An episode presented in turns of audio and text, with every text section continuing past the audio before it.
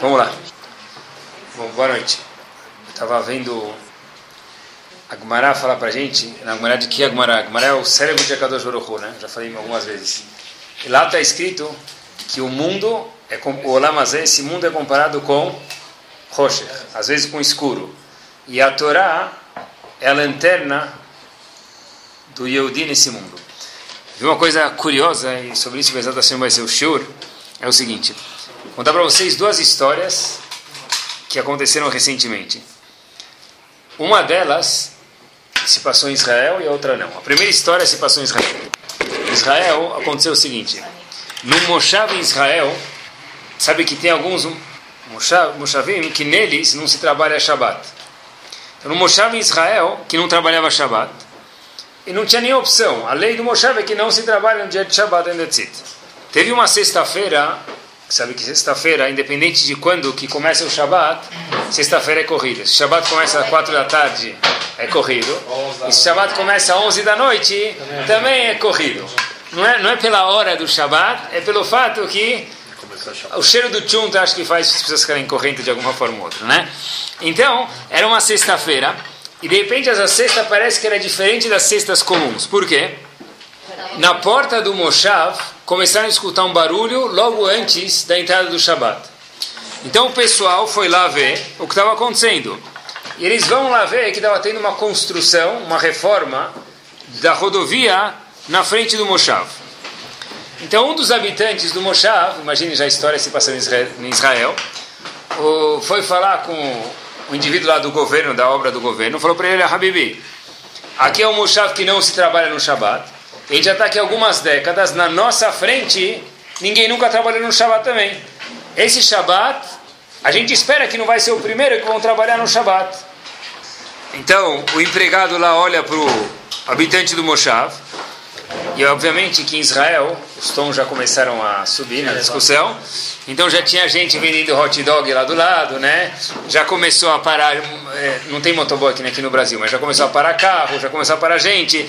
E faltava só aquele indivíduo lá com isopor vendendo refrigerante.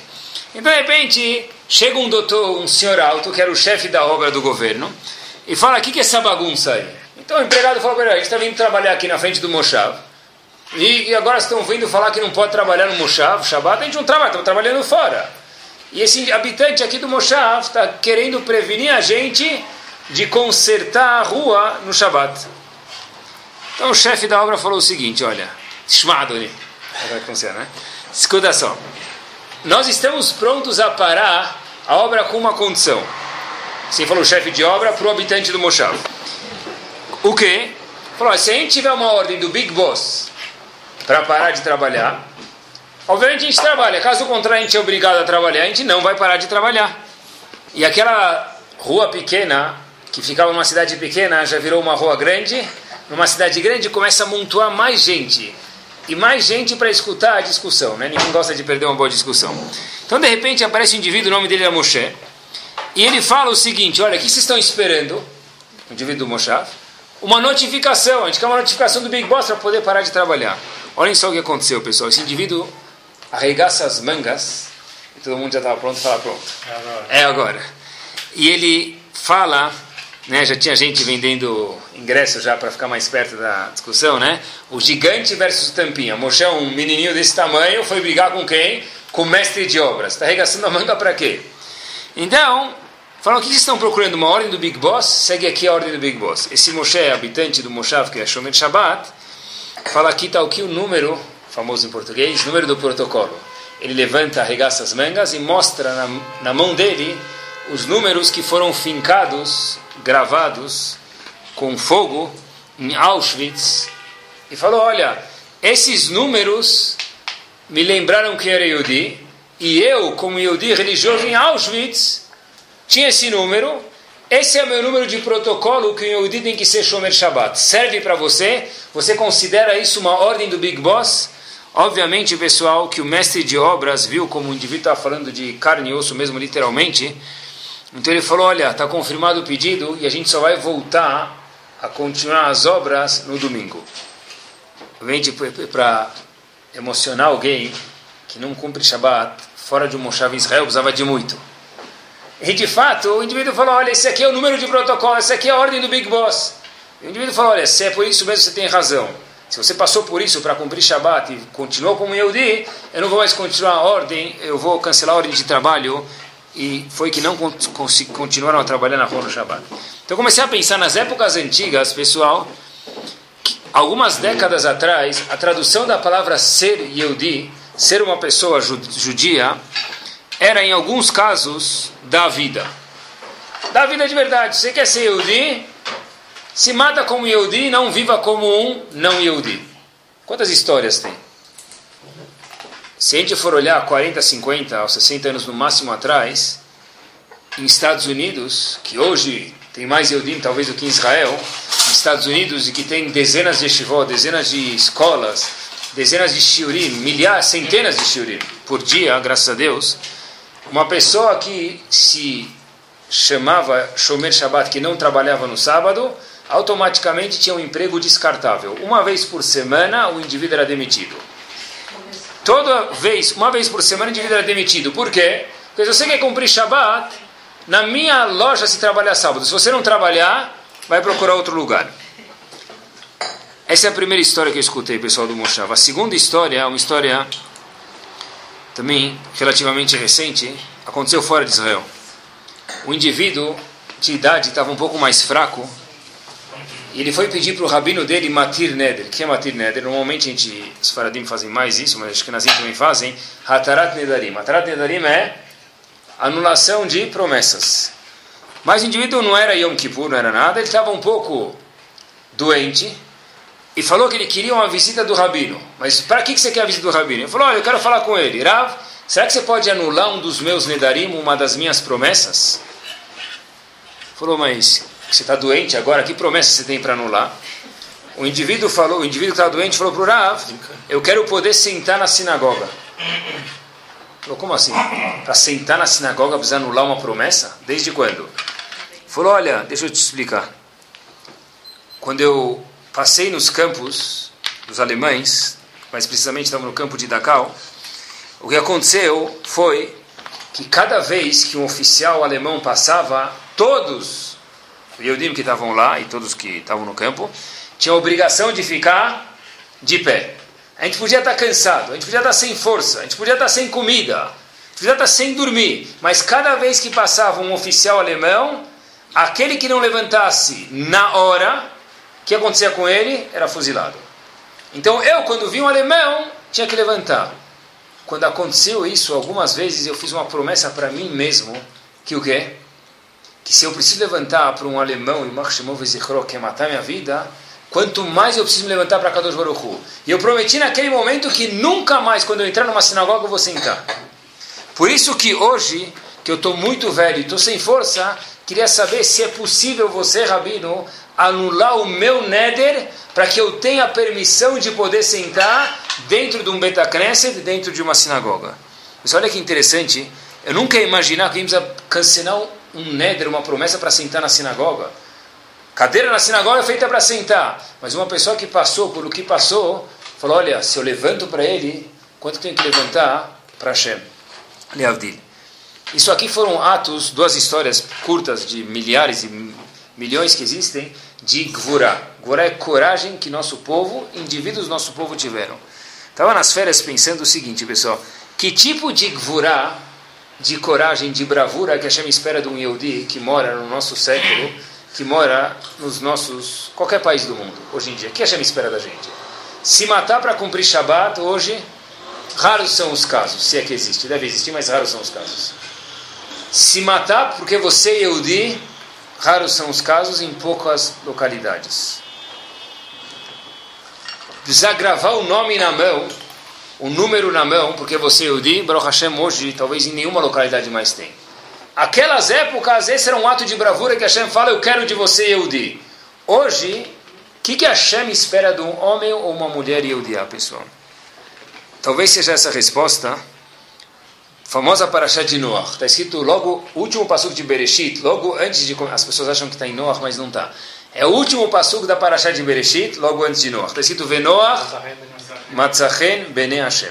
Está escrito que Noah Hashem, quando viu ele, achou uma simpatia nos olhos dele. Quer dizer, Noah teve uma simpatia perante os olhos de Akadosh Baruch Hu, de Deus, de Hashem. O próprio Talmud pergunta, por que isso? Por que teve simpatia? Não, porque Noah por si só não merecia ser salvo. Teve Noah plus essa simpatia, essa simpatia fez com que Noah fosse salvo. Quer dizer, diz o Talmud em Sanedrin, se Noah não tivesse simpatia, esse piscar de olhos de Hashem para ele, Noah não, seria, não teria sido salvo. Assim está escrito na Gemara.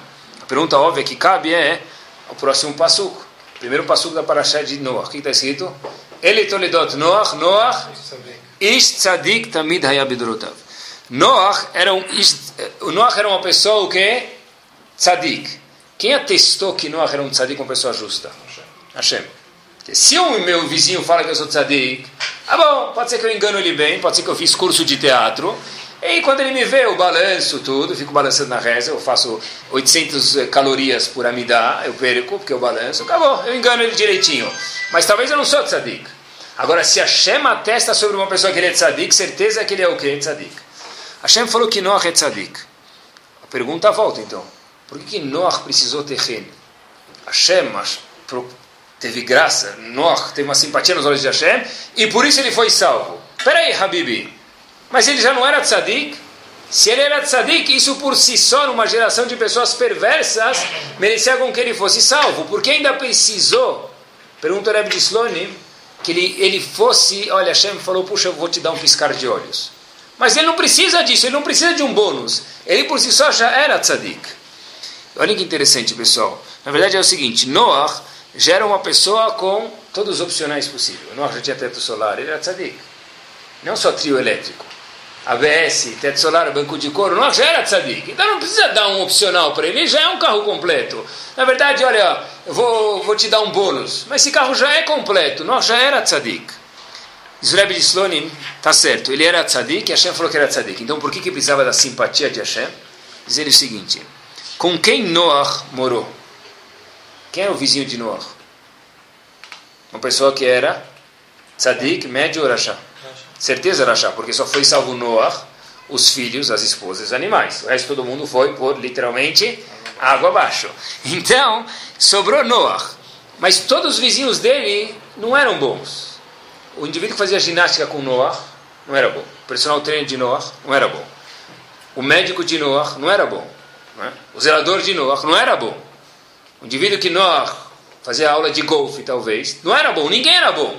Diz o de Slonim, sabe o que acontece? É o seguinte: uma pessoa que mora com pessoas que não são boas, mesmo que a chama testa que ele por si só é um tzadik, sobra dentro dele uma raspa, uma fuligem, um cheirinho de queimado de haverá. Por isso diz Rebbe de Slonim o seguinte: ele era tzadik, ele era tzadik. Hashem atestou sobre isso. Mas, pelo fato de ele morar com o Reshaim, ele ficou um pouco sujo com a poeira dos Reshaim, dos, das pessoas perversas que moravam em volta dele, se nós não tivesse sido bem visto nos olhos de Hashem, esse reino, essa simpatia especial, Noah ia ser destruído. Por quê? Porque Noah foi afetado por quem morava em volta dele. Porque senão a gente podia perguntar, pessoal, olha que interessante a pergunta. Noah foi salvo, não foi? Aonde Noah foi salvo? Na arca. Arca de Noé, Tevat Noah. Por que Hashem, se Noah era um tzadik, quando estava preparando esse tive essa pergunta. Se não era Heron Tzadik, por que ele não foi salvo nos Alpes suíços comendo fondue de, de, de, de, de comer fondue de carne depois o de, de chocolate? Acabou. Se não era Tzadik, não, chocolate parve. Se não era Tzadik, pessoal, se não era Tzadik, Hashem falou ele é um super Tzadik no meio de um monte de perversos, coloca ele numa arca, dando comida para os animais dia e noite. Quer dizer, vai trabalhar no zoológico, um, é que vai me, se, eu, se eu mereço ser salvo, Habibi, só eu fui salvo com minha família, porque eu sou um tzadik, então me deixa comendo um dia pão baguete, outro dia, outro dia me manda passear esquiar, outro dia agora, se for para Disney vai estar vazio, porque todo mundo está sendo destruído, me leva para Disney, não vai ter fila agora. Você está me falando para ficar na arca de Noé? Vai me mandar no prisão do Carandiru, isso é tzadik? Isso que merece um tzadik? A resposta é a mesma, pessoal pelo fato que Noah ficou com o Rechaim, ele foi um pouco afetado. E por esse cheirinho de queimado que ficou em volta dele, ele precisou ficar na arca alguns meses, um ano mais precisamente, para limpar essa sujeira de alguma forma ou outra. Quer dizer, por isso que Noah precisou da simpatia de Hashem, e por isso que Noah não foi salvo com Mickey Mouse lá em Disney. Acabou, deixava ele lá. Não, ele teve que ficar na, na arca, por quê? Porque ele foi influenciado e isso manchou ele espiritualmente de alguma forma ou outra. Já viram um indivíduo que fez churrasco domingo, tá? já que domingo ele fez um churrasco, ele vem te visitar à tarde, aí você fala para ele, olha, certeza você almoçou churrasco hoje, né? Como você sabe? Como você sabe? Pega a camisa e pega, dá, dá para chegar a 12 metros de distância que você fez um churrasco. Né? As tuas roupas são testemunha. É isso mesmo. Quando a pessoa passa num lugar é impossível o pessoal passar numa loja de perfumes e não sair perfumado ou vice-versa. Essa é, essa é a ideia de Noah. Olha o impacto que tem a volta da pessoa dentro da pessoa. Avram Avinu está viajando com a esposa dele, Sara. Ele fala umas palavras interessantes na Torá, isso. Vocês conhecem o Pasuk? Hinena yadati kisha yefat mareat. Olha, eu sei, disse Avram Avinu para Sara, que você é uma mulher muito bonita. Quando ele falou isso, ele já fez bodas de ouro. Fez bodas de bronze, de prata e de ouro. Talvez mais, de safira, não sei qual vem depois. Então, Abraão está casado há alguns anos, todo mundo pergunta isso. Rinena, agora eu sei que você é bonita. Imagina alguém está casado 50 anos, fala para a esposa dele, puxa, agora eu vi ser bonita. Ele vai ter que ir de capacete, não é? E vai ligar para o cara do seguro antes de abrir essa boca para aumentar lá o valor do seguro de saúde dele, porque ele vai parar na UTI, provavelmente. Fora que ela já está velha. Né? É? Fora que ela já ficou velha. Então, agora eu sei que você é bonita que ela vai falar para ele? Vem aqui, vem aqui. Né? Então, como agora eu sei? Então, todo mundo pergunta, só agora sabe que ela está bonita? Todos me fartim perguntam isso. Poxa, tem uma lahá na Torá que é proibido o homem casar com uma mulher antes de ver ela. Então, como que Abraão casou com ela 50 anos, 60 anos e agora ele descobriu que ela é bonita? Ele transgrediu essa lahá? Fora que talvez Abraão Avinu tinha Shalom Baita 100%, mas se fosse uma pessoa normal ia apanhar. Mas fora isso, como que Abraão Avinu falou, só agora eu sei que você é bonita? e até agora? Então, pessoal, a resposta talvez seja a mesma ideia. Claro que Avram Avinu viu que Sarah era bonita faz anos e anos e anos. Então, como ele está falando agora, eu sei que você é bonita. Talvez a mesma ideia. Quando Avram Avinu falou essa frase, onde ele estava? No Egito. Estava indo para o Egito. Falou, agora eu sei que você é bonita. Rahamim falam para a gente que o símbolo do Egito é o quê? Stufeizima. Cada país, cada reinado tem algum tipo de coisa que predomina. O símbolo do Egito não era Vodazara, não era idolatria. O símbolo deles não é que eles escravizaram a gente, que isso aqui é verdade. O símbolo do Egito é Shtufeizima. Shtufeizima eram pessoas que as leis sexuais não valiam nada para eles. Então, Avram Avinu, que é um homem, tzadik é pouco, é tzadik elevado à milésima potência. Avram Avinu, que é uma pessoa que a gente nem imagina o que quer dizer Avram Avinu, nem, nem pode imaginar o que é Avram Avinu, um dos patriarcas. Pasuk fala, Kasher Kriv lavou Mitzrayma. Quando Avram Avinu estava chegando em Mitzrayim, ele falou a seguinte frase, agora eu sei que você é bonita. Por quê? Os ais de Mitzrayim, de alguma forma ou outra, influenciaram Avram Avinu. Quando Avram Avinu entrou no território onde as leis sexuais não existem, de alguma forma ou outra, ele, se a gente puder falar assim, caiu, né? no nível geográfico, estrondo de Abraão Avinu, 0,00001, falou, olha, agora eu estou vendo que você é bonita. Até agora, Sará para Abraão Avinu era como se fosse um Sefer Torah. Agora um pouco, de alguma forma ou outra, estou te vendo fisicamente. Mas por que aconteceu isso? Porque o pessoa mais gigante do mundo, o primeiro patriarca que difundiu o monoteísmo, passou por um lugar chamado Mitzrayim. Se as pessoas... É? Isso, quer dizer, a conotação, quer dizer, a pergunta que a gente fez antes, será que ele não sabia que ela era bonita antes? Claro que ele sabia. Será que ele já não tinha visto ela antes de casar? Tem que ver ela antes de casar. Se ela, claro que ele tinha visto. Mas até agora, Avram Avinu vê a esposa dele como o quê? Uma esposa, como um Sefer Torah. Não pode nem falar isso de Avram Avinu, mas algum ponto acabou caindo e ele falou, olha, eu estou sendo um pouco influenciado, talvez sem perceber ou percebendo, por ter entrado no Egito e eu falei, agora eu estou vendo a sua beleza mais que, de alguma forma ou outra, mais física. Quer dizer, o maior gigante, um dos maiores gigantes que teve, Avram Avinu, de alguma forma ou outra foi influenciada. A gente vê aqui, pessoal, quanto o lugar onde a gente mora fica, influencia a pessoa, independente de se ele quer ou não. Independente das barreiras que ele coloca, ele é sempre influenciado de alguma forma ou outra. Acho que essa explicação para uma tem um conceito que nossos sábios falam para a gente. Depois de 120 anos, não é novidade, a pessoa é julgada. Depois de 120 anos bem vivido, a pessoa é julgada. Quem julga a pessoa? Quem julga a pessoa? Hashem. Quem mais? A corte de Hashem, certeza. Mas quem mais julga? E aqui vem a novidade. Não, isso ele é julgado, certo, pelas ações, mas quem julga ele? Quem está no tribunal? Os rabanim da geração dele. Quer dizer, Hashem, os anjos, os rabanim que moraram na geração dele, eu não sei se é um ou dois ou três, eu não tenho conhecimento, ou dez, mas está escrito, nossos sábios falam que os rabanim que nasceram e viveram na nossa geração, eles vão julgar a pessoa depois de 120 anos bem vividos, Bezat Hashem. A pergunta é por quê?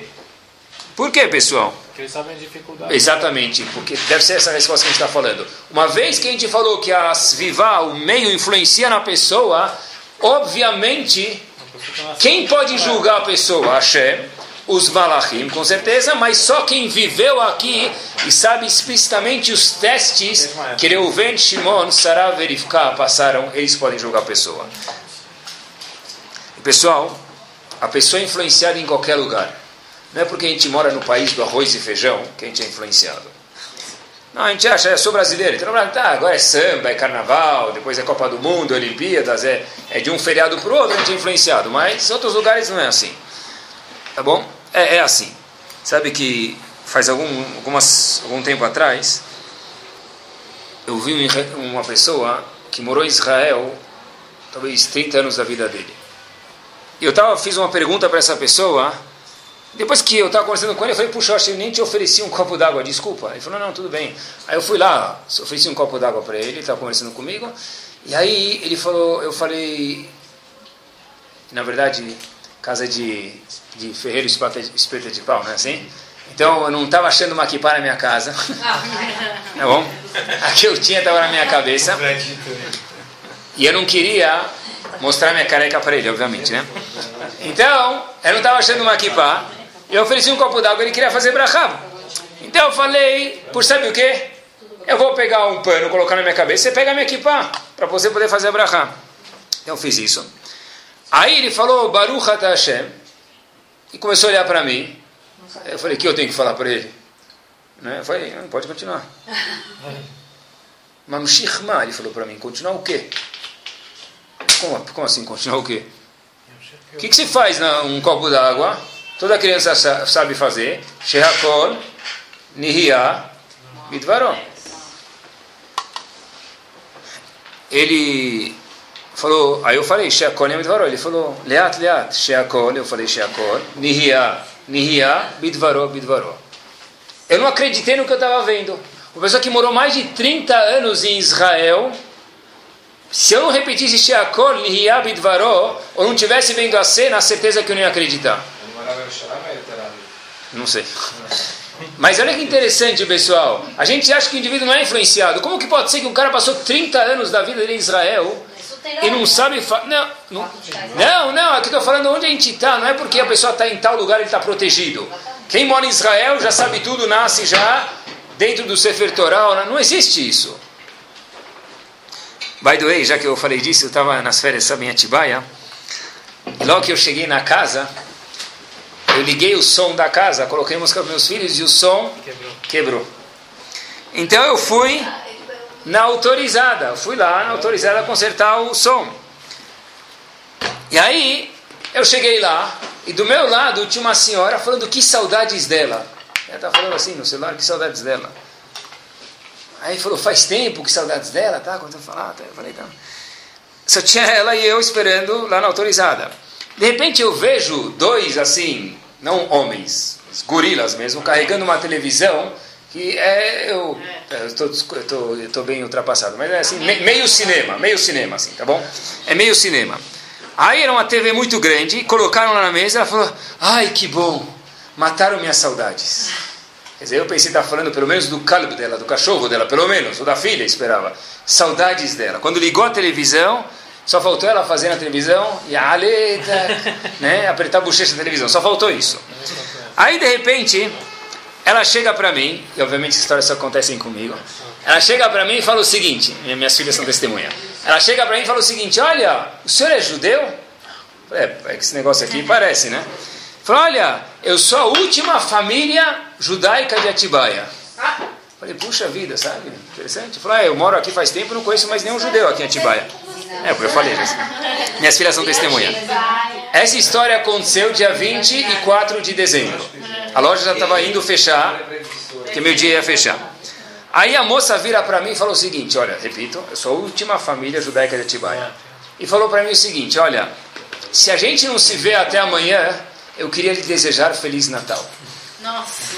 Tá bom? Essa é a última família judaica de Atibaia me desejando Feliz Natal. Tá bom? Que eu falo igualmente. Então, pessoal, é o seguinte. Não existe aqui, eu sou a última família, mas a última família nem sabe que não se comemora mais Natal. A pessoa que mora em Israel pode nem saber fazer Sheakol Midvaroi. Eu preciso repetir para ele palavra por palavra, como alguém que veio do Texas e nunca escutou que ele era judeu. Pessoal, a gente lê em Shemot, e a gente fala na Haggadah de Pesach todo ano, e Bezat Hashem vai falar esse ano de novo, Vaireu Otanu Hamitzrim. Vaireu vem da palavra o que? Fizeram mal para a gente, irá.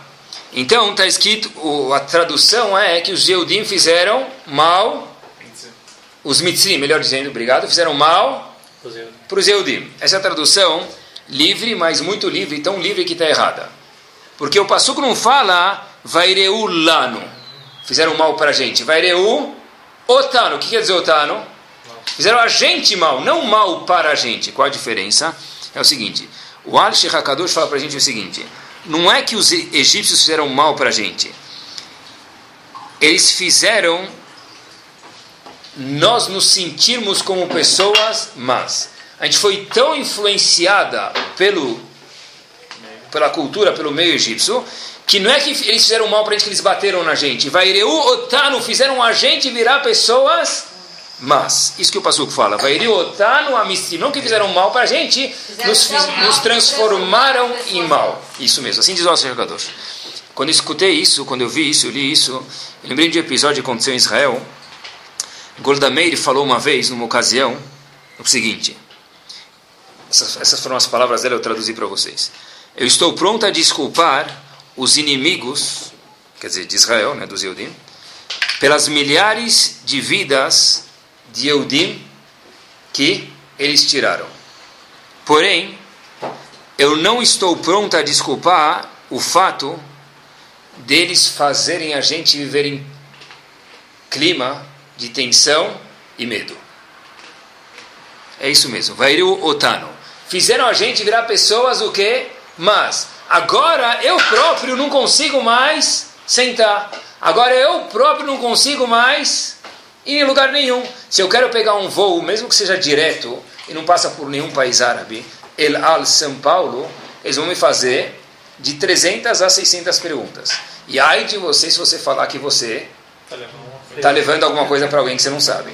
E bobo você se falar que o bellman carregou tua mala, você não estava junto com ele. Por quê? Porque aí você vai parar e vão fazer mais 825 perguntas, vai pegar o voo do, do Shabat que vem, provavelmente. Tá bom? Ou o indivíduo, quando ele entra no shopping em Israel, o que, que ele tem que fazer? Ele ou abre a mochila se suspeitarem dele, ou ele passa como aqui no Brasil, entra no banco. Mas aqui, quando eu vou no shopping em Guatemi, ninguém abre a mochila. Ninguém não. É porque não é, aqui não é Brasil, aqui é Brasil, lá é Israel. Isso que está escrito, Vaireu otanu amitzrim. Eles nos fizeram transformar em pessoas o que? Mas cada um que passa lá é suspeito de ser um terrorista. Mas eu sou Yehudi, o que, que eu vou ser terrorista? Vai lá saber, talvez você é. Isso que Golda Meir falou, eu não estou pronto, eu estou pronto a desculpar a vida que eles tiraram de pessoas, se é que dá para falar isso. Mas o fato dele fazer cada um de nós ser suspeito de ser um mini terrorista, Isso eu não estou pronto a desculpar. Isso é ser influenciado pelo meio. Quem mora no meio de terrorista é suspeito de ser um terrorista. Em todos os âmbitos, estou querendo mostrar para vocês que a pessoa é suspeita, de alguma forma ou outra, pelo meio que ele vive, pessoal. E quando a pessoa vive num lugar que não é legal, o ser humano, psicologicamente, acaba se conformando com a situação. E a gente esquece que a gente é frágil. Eu vi uma pesquisa interessantíssima, pessoal. Fizeram isso numa classe algumas vezes, tá bom? Pegaram 20 pessoas e fizeram um questionário e tinha que responder em voz alta. As 19 eram combinadas e uma não era, essa uma não sabia que as 19 eram combinadas. E a pesquisa é da seguinte forma, o questionário é da seguinte forma. Fizeram uma pesquisa e a resposta óbvia da pesquisa, vamos dizer assim. E as 19 falaram não. Por exemplo, você acha que tem problema roubar? 19 pessoas falaram, é, sabe o que? É, na verdade, depende do caso, não. Eu acho que não, não, não, não. A vigésima pessoa, o que, que ela respondeu? Não. não. Mas ela tinha certeza que roubar não era legal, não combinava. Mas espera aí, você é o único trouxa da história? É melhor estar tá errado do que ser diferente. Então, fizeram algumas vezes e a vigésima pessoa que não era combinada respondia igual às outras 19, mesmo que de fato quando ela entrou lá, ela entrou com uma ideia que essa resposta não era correta. Por quê? A pessoa está no meio, ele se conforma com a situação, pessoal. Quando talvez nossos avós, nossos pais também, leram a história de Bereshit, e lá conta que Eliezer deu um anel que se colocava no nariz de quem? De, Eliezer deu para ficar um anel que se colocava no nariz. O que, que eles falavam aí? O que, que eles falaram? Que? Anel coloca onde? Ah, sim, uma vez eu vi um búfalo com esse negócio. É, uma vez eu vi. E se fossem nossos bisavós, eles também nem isso não iam falar. Anel no nariz? Talvez besouro, se ele for muito chique, viajou para algum lugar, viu um búfalo com um anel no nariz. Hoje em dia, quando uma criança lê, pode ler para uma criança e passou, e traduz para ele, fala, olha, sabe o que, Habibi? Eliezer deu um anel de nariz para futura esposa de Yitzhak, Rivka. A criança nem vai, nem vai levantar a sobrancelha, por quê? É, não sei. Está cheio, está cheio. Você vai. E a minus multifrot. Você vai para a esquerda e para a direita, você vai ver. Todo mundo tem isso. É normal. É normal ter. O fato que virou normal, a pessoa nem levanta mais a sobrancelha. Por quê? Porque ele se conforma com a situação e não acha mais nem que isso aqui é um big deal, pessoal. Sabe que eu vi, tem hoje, é, hoje RH nas empresas é muito famoso, né? Em português fala RH? É. RH, isso. Então, então, recursos humanos. Tem uma companhia que o trabalho deles é re, é, selecionar, recondicionar, recontratar empregados de companhias grandes, ou médio porte também. O que, que é recolocação, recolocação profissional? Isso mesmo. O que ele faz é o seguinte: eles pegam alguns funcionários que eles veem que não é bom, tiram eles e colocam outros no, no lugar. Por quê? Falou que é o seguinte: que dentro de qualquer empresa, quer dizer, vamos dizer assim, na maioria, né? Tem de 100% das pessoas, se assume que 8% das pessoas foram e serão honestas. E tem os outros 8% que são desonestos. Os outros 80, o restante, os outros 84% são o quê? Parve. São parve. Nem carne, nem leite. Não, Depende dos líderes. Se eles veem pessoas roubando, que, que, eles vão fazer? Vão atrás. Se eles não veem pessoas roubando, então eles não vão atrás. Os desonestos vão roubar de qualquer jeito. Mas o pessoal parve, ele vai seguir quem? Os líderes do rebanho. E o trabalho dessas empresas é achar não os 84, achar os 8% desonesto dentro da liderança, trocar, porque automaticamente assim ele influencia não 8%, mas 8% mais 84%, pessoal. Por quê? Ele falou que a frase que se, a palavra que se usa para isso é conformismo. Procurei em dicionário essa palavra mesmo, essa palavra que existe em português, conformismo. Se, todo, se tem gente roubando lá, e ele rouba, eu roubo, ele rouba, eu roubo, todo mundo vai roubar. Então o certo é trocar a cabeça porque que o resto não rouba mais. Os, a gente segue a onda, pessoal. O derech do Bnei Adam, a natureza do ser humano é seguir a onda. Vou contar para vocês um episódio que saiu em Israel, uns, talvez 40 anos atrás, mais ou menos. É muito famoso isso e ele é 100% verdade. perguntaram para o gigante da geração que tem 100 anos, Baruch Hashem hoje, Rav um grupo de, escutem direito, um grupo de Eudim jogava futebol religioso e vieram perguntar para ele a seguinte questão: será que pode jogar futebol no Shabat? Qual a lógica da questão? Falam: olha, Rav, a gente jogando futebol no Shabat, nós somos religiosos, a gente acha que vai isso aqui fazer o que do Hashem, vai ficar bonito para Hashem. Vendo que os judeus jogam e são educados, bibabá, tinha uma copa, era no Shabat. Então acharam que cabia perguntar para Aveliashiv. Então foram para o gigante perguntaram para ele, Rav Eliashiv. Então fizeram a questão, etc e tal. Rav Eliashiv escutou a pergunta e falou, o que, que é isso, futebol? Rav Eliashiv não vê Copa do Mundo, obviamente. Né? Então Rav Eliashiv falou, mas é. Falou, Yesh Mishra com o jogo. O que, é esse jogo? Para responder a pergunta, para saber qual é o caso. Tem 11 pessoas num time, 11 no outro, e eles correm atrás da bola.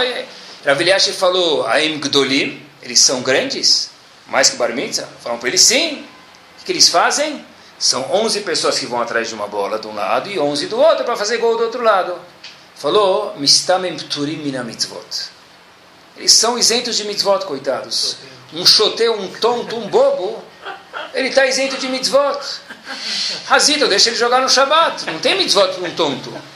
Assim falaram. Aí o indivíduo perguntou para o Rav Eliashiv, mas Rav, deixa eu explicar de novo. Não, são pessoas inteligentes. Isso que ele não explicou, que em volta do estádio do Paquembu, do Morumbi, ou do Maracanã, tem outros milhares de tontos também enxergando, né? Isso ele não falou. Porque senão ele ia... Mas aí, ele mandou Rav Eliashiv, mas Rav, são pessoas de verdade, são pessoas inteligentes tal. Então Rav Eliashiv falou, qual o objetivo do jogo? Falou, olha, faz, colocar a bola no gol adversário. Rav Eliashiv falou para ele, está resolvida a solução. Erev Shabbat, coloquem a bola no gol adversário, e Shabbat vocês não têm nenhum safeito o que fazer.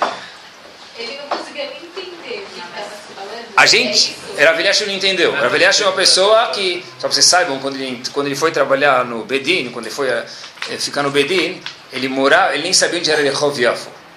É uma pessoa que, na verdade, era inteiro Torá. Era um Sefer Torah ambulante. Quando passava, talvez fazia o barulho do limoninho. Tá bom? Pessoa que Baruch Hashem está viva até hoje e viva pelo menos até os 120 com saúde. O que, que a gente... A gente quando escuta essa história, pessoal, o que a gente faz? Ri. É uma piada.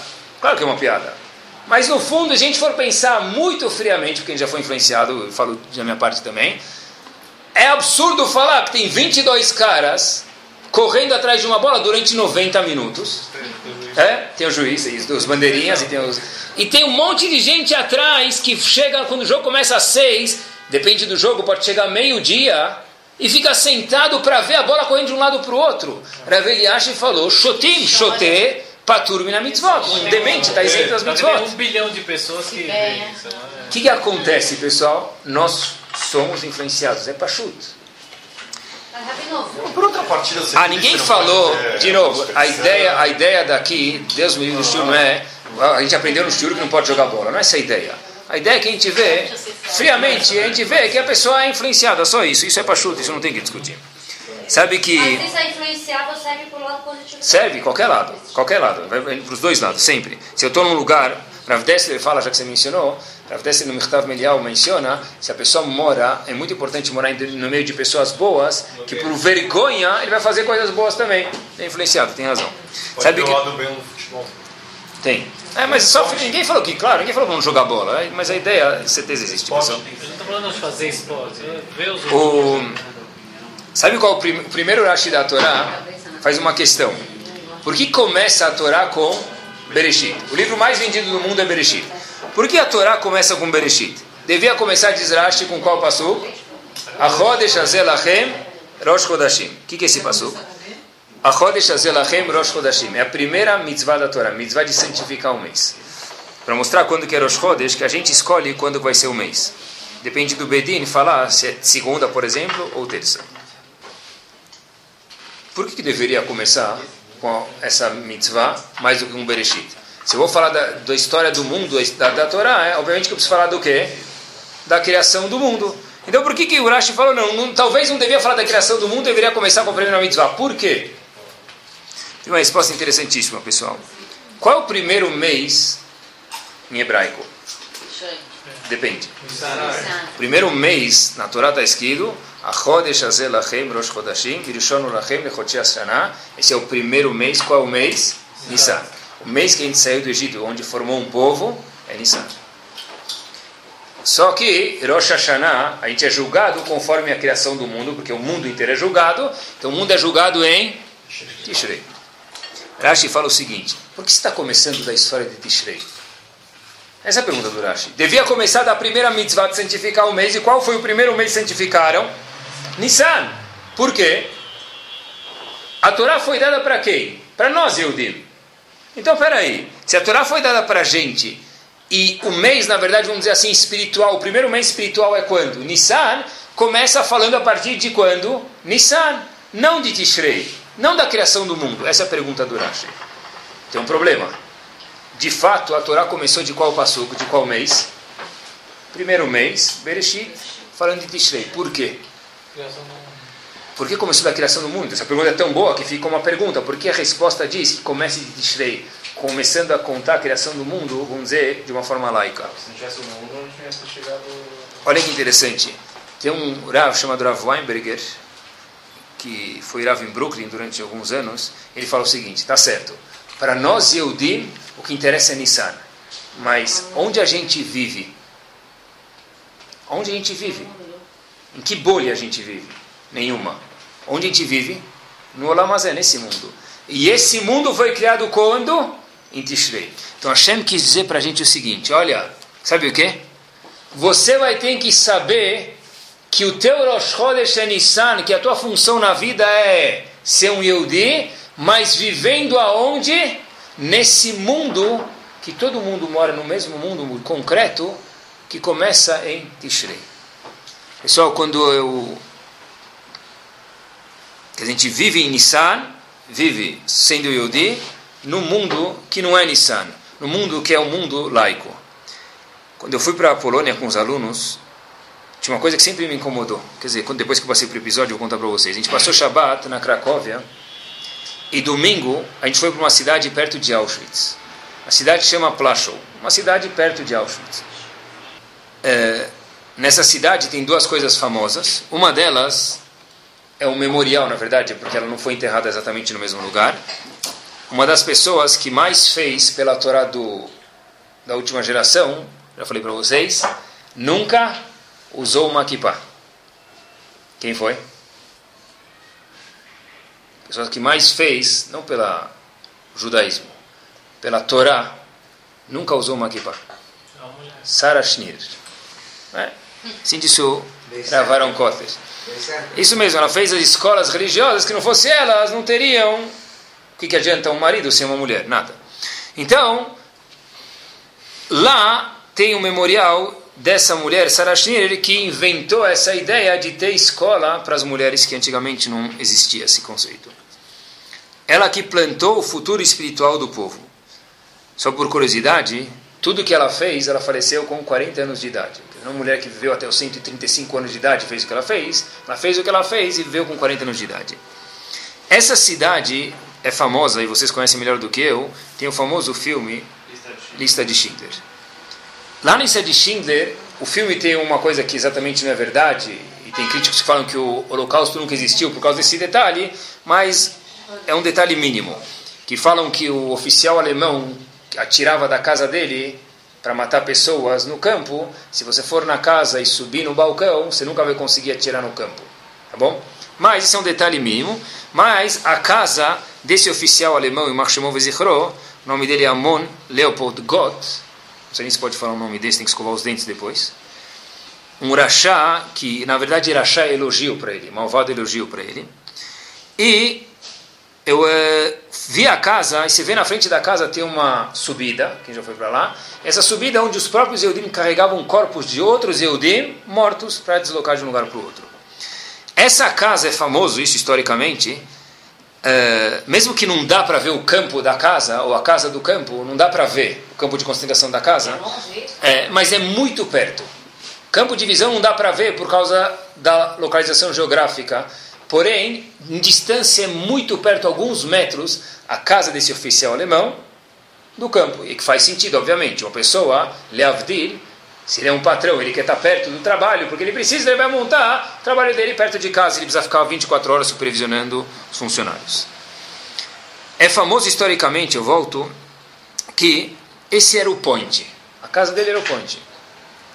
Era bebida, era imoralidade, era música, lá era o point. Era famoso que a casa desse indivíduo era o lugar, era o né, mais barzinho é fichinha, era barzinho é pouco. Era o point do, do, do, do lugar.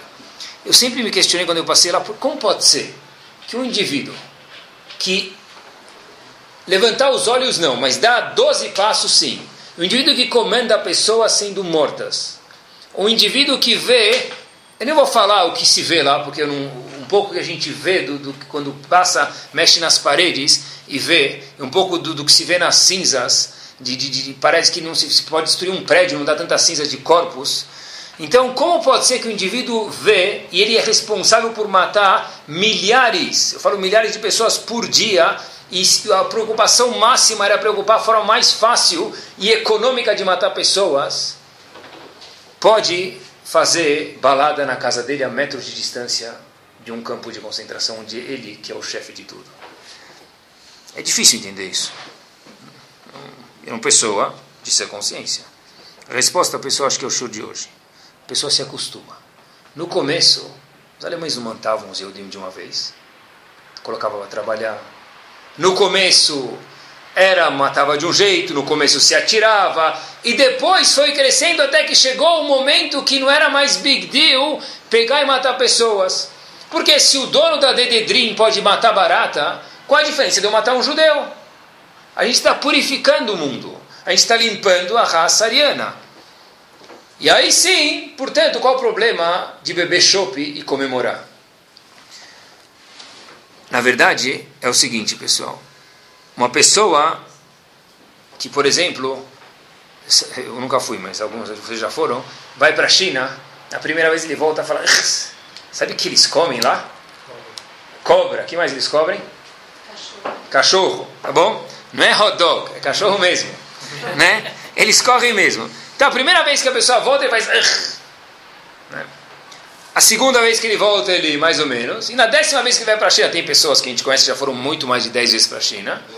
Ele fala: o que, que eles comem lá? Escutei, você fala para ele: escutei que comem cachorro. Fala: é, eles comem cachorro. Tipo, é normal. Não que ele coma. Porque graças a Deus não é kasher, mas é normal. O que aconteceu? A primeira vez era uh, a segunda era uh, uh, e agora não tem big deal. Por quê? A pessoa se conforma com a situação, pessoal. Talvez, a gente fez a pergunta no começo do shiur, que ato de gvurá chama espera da gente? Que ato de bravura chama espera da gente? Antes, Shomer Shabbat era ser demitido. Antes, Eudi é se matar para ser Eudi. Antes, colocar tefilim é se matar para colocar tefilim. Hoje, pessoal, talvez, o que a Shem espera da gente é que a gente não, à medida do possível, não se conforme com a situação do mundo. O que quer dizer isso? A gente tem que viver num mundo que foi criado em Tishrei, que é um mundo laico, mas lembrar que nosso Rosh Chodesh é Nissan, pessoal. 40 anos atrás, o que queria dizer a palavra matzah no de Pesach? Uma bolacha que você come. Quanto é um casai? Sei lá, é um casai. Tá é um pedacinho. Meu pai me dava um pedaço, eu comia. Meu bisavô dava um pedaço para meu avô, ele comia. Hoje em dia, quanto virou um casai? Casai hoje em dia pode virar já 3 metros quadrados. Quanto mais tempo passa, mais a gente é mahmir, mais a gente é rigoroso e a matzá cada vez cresce mais. Matzá shmura, quem comia no Brasil? Não sei. Hoje, graças a Deus, muita gente come. Né? Etrogim, quem tinha etrog? Não estou indo a 393 mil anos atrás. Há 15 anos atrás, 10 anos atrás, ou 20 no máximo. Quem tinha etrog? Um cara tinha etrog. Esse etrog passava por literalmente 100 mãos. Hoje, Baruch Hashem, milhares de pessoas têm etrogim, e não só que tem etrog, só que o etrog tem que ter pedigree. Né? Se você não sabe, o etrog tem pedigree, porque como você sabe se é um limão ou um etrog? Tem que saber de onde veio. Então, na verdade, em dia, se a gente for ver de fato o pessoal, nós somos muito mais mahbir, muito mais rigoroso, muito mais caprichoso com as mitzvot do que certeza uma geração atrás. O tefilim de hoje dá um banho no tefilim de uma, de uma geração atrás. Quem não lembra daquele tefilim pequeno com aquela caixinha amarela? Aquele tefilim você pode colocar hoje na caixa do teu celular. O tefilim de antigamente, que hoje a gente nem vende como souvenir do Kotel mais, ninguém mais compra. É aquele tefilim laqueado lá, lembra? Aquela caixinha amarela, né? Ou tinha aquela Yerusha, aquele, ou aquele chale. Talit chale. Hoje em dia, como ele falou, não existe mais. Por quê? É mezuzá, mezuzá da chá. Né? Antigamente, mezuzá se colocava onde? No carro. Na casa se dá, mas se colocava no carro, aquela mezuzá de enfeite. Pessoal, hoje em dia, nossas mezuzot, nossos tefilim, a pior, eu fui investigar isso, a pior qualidade de tefilim hoje, kasher, é melhor do que a, do, não sei que do que a melhor, mas do que uma das melhores qualidades de tefilim de uma geração atrás. Imaginem só, há duas e três gerações atrás. Quem usava tefilim de Rabenotá há uma geração atrás? Talvez o Rabino. Está escrito na Lachá. Não é qualquer um que pode usar. É. Não é qualquer um que pode usar, só uma pessoa que tem muito Irat Shamayim. É? Filha Benotam é outro tipo de tefilim que tem, que as parashiot que estão escritas são, são diferentes. Tá bom? Tem discussão qual, como tem que ser o tefilim. Allah é que tem que ser como Urashi, mas está escrito no Shulchan que é melhor usar também o de Rabinotam. Só que quem tem que usar o tefilim de Rabinotam só pessoas que são muito tzadikim. Hoje, em dia, pode usar ou não? Ramin, claro que pode, porque todo mundo usa, você também pode usar se você quiser. Então, mas aí não é mais- Isso- exatamente isso, é a influência do meio. Isso que eu tenho que mostrar para vocês. Nós somos hoje muito mais mahmir do que uma década atrás. Carne Bet Yosef. É. Hoje é normal. Antigamente, Bet Yosef, talvez era o nome do, do, do, do, de uma escola em Israel. Bet Yosef, quem é? Deve ser a casa do meu amigo Yosef, era Bet Yosef. Quem sabe? Hoje em dia toda mulher sabe Bet Yosef. A, a secretária da Yeshiva sabe o que é melhor Bet Yosef. Hoje em dia o garçom do restaurante sabe se o pão é mesonot. Meteu certo. Né? Antigamente nem o Yehudi sabia se era já você. sabia faz 20 anos atrás. Pessoal, que interessante. Quem fazia Sheva Brachot, último exemplo, vai, tem um monte, mas eu vou parar por aqui. Quem fazia Sheva Brachot há 150 anos atrás? E quem 10 faz hoje? Há 10 anos atrás, quem faz hoje, pessoal? Certeza, hoje nós temos muito mais mitzvot, vamos dizer, a gente tem muito mais possibilidade de ser mahmir e a- nós somos muito mais rigorosos e caprichosos nas mitzvot. Mas ele é rigoroso porque a gente Ca- tem medo de escapar. Tudo bem, mas nós somos rigorosos, não tira o mérito. Tá bom? Halav um monte de coisas, pessoal, o mérito é grande. O que, que Hashem espera da gente, pessoal? Olhem só essa história, terminando. A gente ver o que Hashem espera da gente. Em- tem uma cidade perto de Bialystok chamada Kovno. Essa história aconteceu no gueto, pessoal. Esse gueto tinha mais de 40 mil Yudim. Quando escuta gueto, a gente acha que é um, assim, um quarteirão. Tinha 40 mil Yudim lá. E saiu um bafafá que amanhã muitas pessoas iam ser deportadas. Então, as crianças escutaram. E naquela mesma noite tinha um menino chamado Yitzhak. Vocês vão ver depois como a gente sabe essa história. Ele tinha 12 anos de idade, ele deitou na cama, do lado do irmão dele. O irmão dele pergunta para ele, Yitzhak, você consegue ver as estrelas? Falou, dá para ver sim, o céu está bonito. O irmão dele fala para ele, olha, que Bezerra Hashem a gente consiga amanhã também ter o mérito de poder ver as estrelas. Yitzhak vai procurar o pai dele para dar mão para o pai dele. O pai dele já entendeu por quê. O pai dele estava sentado estudando. Então Yitzhak falou, puxa, olha que interessante, meu pai. Amanhã talvez a gente vai ser deportado. Amanhã talvez a gente vai para o ponto final. E meu pai está estudando. E o pai parou de estudar, vendo que o menino precisava. Falou, você está com medo de alguma coisa? Deu a mão para ele, segurou ele no colo. Falou, não. Então por que você está chorando? E o pai vê que o menino está com uma sacolinha pequena na mão. O menino fala para o pai, pai, talvez amanhã minha Neshama vai voltar para Hashem. E o que, que eu vou falar para Hashem? Eu nunca coloquei tefilim na vida. Menino de 12 anos de idade. O pai falou, puxa, você está triste por isso? Falou, estou. Sabe o que? Dorme do meu lado. Amanhã a gente vai resolver esse problema. No dia seguinte, o pai colocou tefilim na casa com os irmãos para esse menino de 12 anos. Não por mitzvah, mas para tranquilizar o menino. Naquele dia, pessoal, 14 mil Yehudim, naquele um dia, foram deportados. E esse Yehudi, esse Yitzhak, o pai, não sobrou nem os irmãos, mas esse Yitzhak sobrou. Ele próprio conta a história de como ele lembra que no gueto, pai dele colocou o tefilim nele, com 12 anos de idade, chorando que ele estava, porque talvez ele não ia conseguir colocar tefilim. Qual é o nosso teste, pessoal? Esse é o teste dele, de colocar tefilim. Hoje, quem hoje não pode ir para uma sinagoga colocar tefilim? Que Yehudim, que lugar do mundo tem? Talvez tenha um lugar, eu não conheço. Pode ser que tenha. Talvez em Paris é um pouco perigoso, pode ser. Não sei se tanto. Quem hoje não pode ir num Beta Knesset, pessoal? Esse é o nosso teste. O nosso teste é, às vezes, falar, puxa, agora eu indo me dar minha ideia, eu vou desligar meu celular. O nosso teste, pessoal, eu não sei se é menor do que o deles, não sei, não dá para medir isso. O nosso teste é Sabe, tem práticas ao nosso redor que a gente sabe que são abomináveis nos olhos de Akadosh Baruch Hu. É não se conformar e não falar, já que meu vizinho faz, eu também faço. Essa é a gvorá, esse é o ato de bravura que Kadosh Baruch Hu espera da gente, pessoal. Todos se vestem assim, eu também vou me vestir.